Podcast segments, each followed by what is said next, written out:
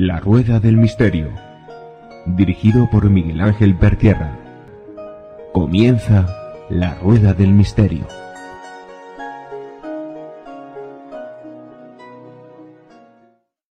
Hola amigos de La Rueda del Misterio. Nada más que con el nombre seguro que lo vais a conocer, Asisto Paz. Y en este caso eh, vamos a hacer eh, pues dos entradas, dos entradas realmente. La iremos desgranando poco a poco durante el programa. Y bueno, la primera, eh, muchos de vosotros seguro que habéis visto el programa de Josh Gates, eh, Expediciones al Pasado, que, se emite en el canal Discovery Channel, Discovery Plus, y donde, bueno, va buscando extraterrestres. Y Sisto Paz eh, he entrevistado y hace una expedición al interior de las cuevas de la isla de Pascua. Sisto, de verdad que encantado de tenerte de aquí de nuevo en la Rueda del Misterio. Miguel Ángel, realmente un placer estar nuevamente contigo y ciertamente la isla de Pascua es uno de los lugares más enigmáticos del planeta Tierra. Tú sabes que tiene solamente 163 kilómetros cuadrados, se encuentra a 3.750 más o menos kilómetros de las costas de Chile, ya eh, y está a mitad de camino entre Sudamérica y, y de las islas, islas de la Polinesia, o sea, está a mitad de camino en ninguna parte en medio de la nada. Y esta isla triangular es famosa no solamente porque tiene 70 conos volcánicos, tres de ellos los principales, el Poike, el, el Rano Cabo y el, Mango Terevaca, es, es famoso por sus 889 estatuas que pesan entre 75 y 85 toneladas, o sea, los famosos Moai.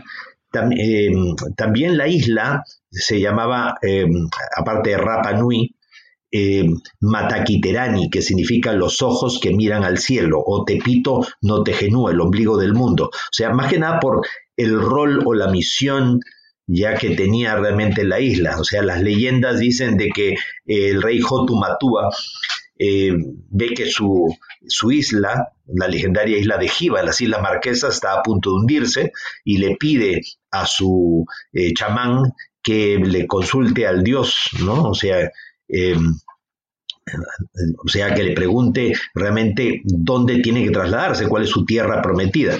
Y el dios Maquemaque, pues, eh, le en sueños le demuestra realmente la isla de la que debían llegar.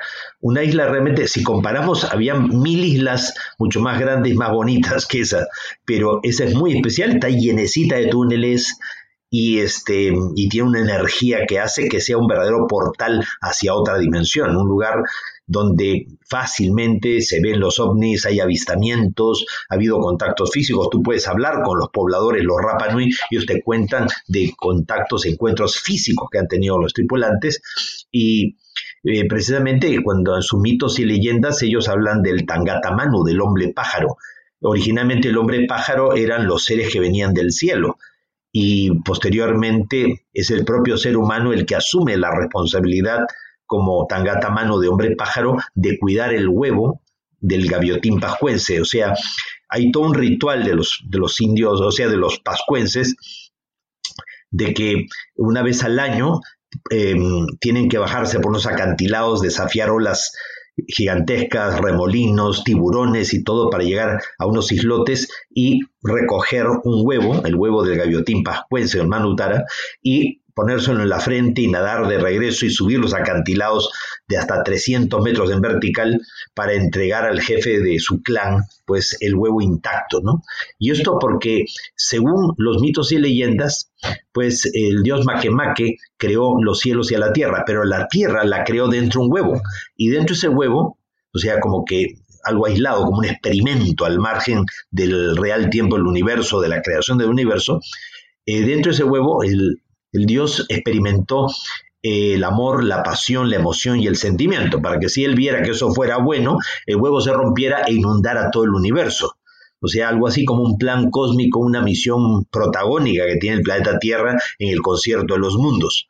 Hay otro mito, otra versión que habla de que hubo una gran guerra de los dioses y que los hombres lagarto, o sea, los woke, los espíritus rebeldes, o los moko, esos hombres lagarto, fueron deportados, exiliados después de guerras cósmicas y fueron dejados dentro del cráter del volcán del Rano Raraku, que es la cantera de los Moai.